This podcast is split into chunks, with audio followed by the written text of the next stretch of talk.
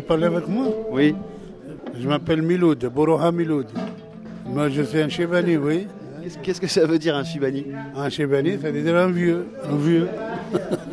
Parlez-nous un peu du, du café social. Vous êtes un habitué ici, vous? Ben, le café social, c'est un café social pour, pour tout le monde. C'est, on vient de reposer, on va rencontrer les gens, on va rencontrer les amis, la famille. On boit le café tranquille, moins cher, moins cher qu'ailleurs. hein. Ça, c'est vrai. Ah, Ça c'est bien déjà. Oui, ça, c'est déjà bien. On a beaucoup d'autres choses. Euh, Celui qui ne parle pas, il peut faire remplir le papier, il peut lire, écrire et tout ça. On les aide beaucoup. Et vous, ça a changé beaucoup de choses pour vous, ce, ce lieu Pour moi, ça me change beaucoup de choses. Je me repose ici, que c'est mieux que je me repose dans la rue. Vous étiez dans la rue avant Ah ben oui, je suis avant dans la rue, bien sûr, dans la rue ou la chambre, où je tourne au magasin. Où je...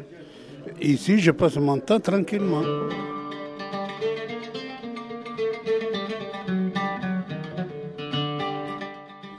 Parlez-nous des anciens qui viennent ici. Bah, les anciens, ce sont ces- toutes ces personnes euh, qui étaient venues dans les années 50 et 60, qui étaient des immigrés de la première heure, qui sont arrivés ici en France et qui ont vieilli ici. Et cette vieillesse, ils ne l'ont pas prévue. Et donc, ils sont restés euh, euh, au-delà de l'âge euh, autorisé, je dirais, de la retraite, parce qu'on s'attendait en fait, une fois la retraite venue, que toutes ces personnes allaient repartir, reprendre le chemin du retour.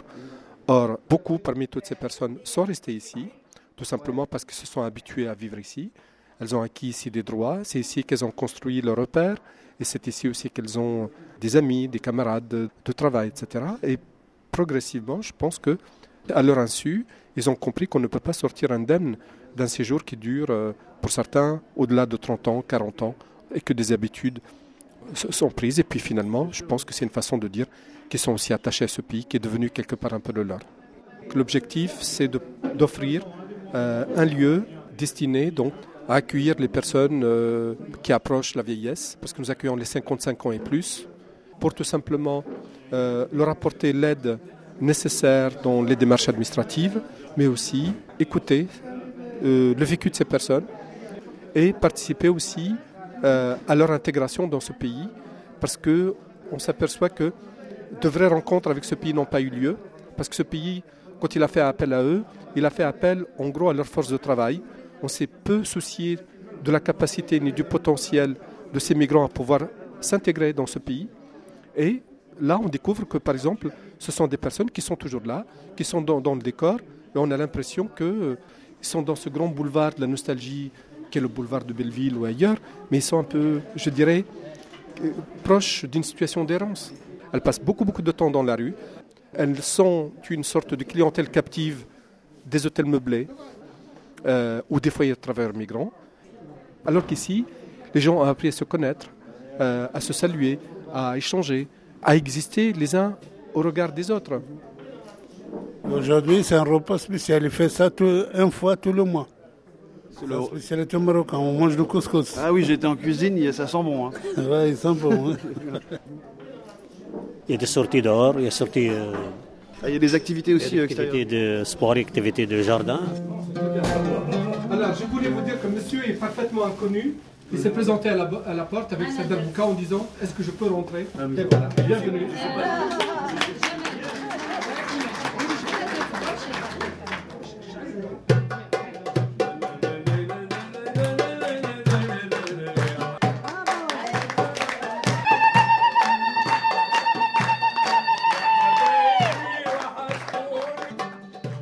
On projette aussi euh, des films dans le cadre d'un ciné-club, quoi. Comment vous avez constaté ça, vous, euh, ces anciens travailleurs euh, isolés comme ça? Bah, écoutez, il suffit juste de- de- d'être un peu plus attentif dans la rue. Moi, je voyais un peu toutes ces personnes extrêmement discrètes euh, sur leur vieillesse, qui rasaient les murs, euh, qui se comportaient comme euh, des hôtes qui sont un peu encombrants parce qu'ils n'ont plus le billet de- du retour. Donc voilà, ils sont là. Elles s'emploient à invisibiliser leur présence.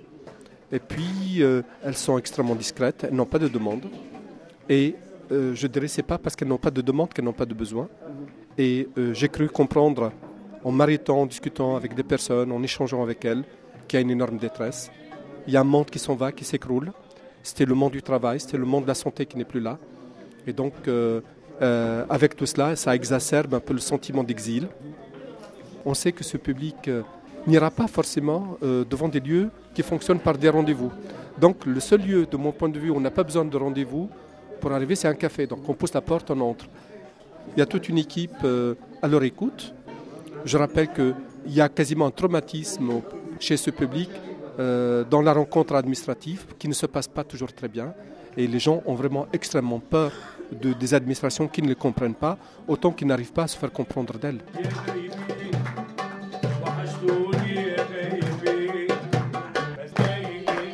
chansons classiques anciennes. Classique égyptienne.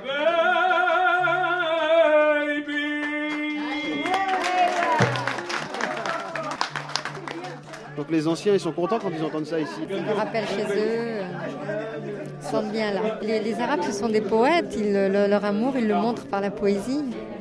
C'est la chanson. C'est la chanson, bien sûr.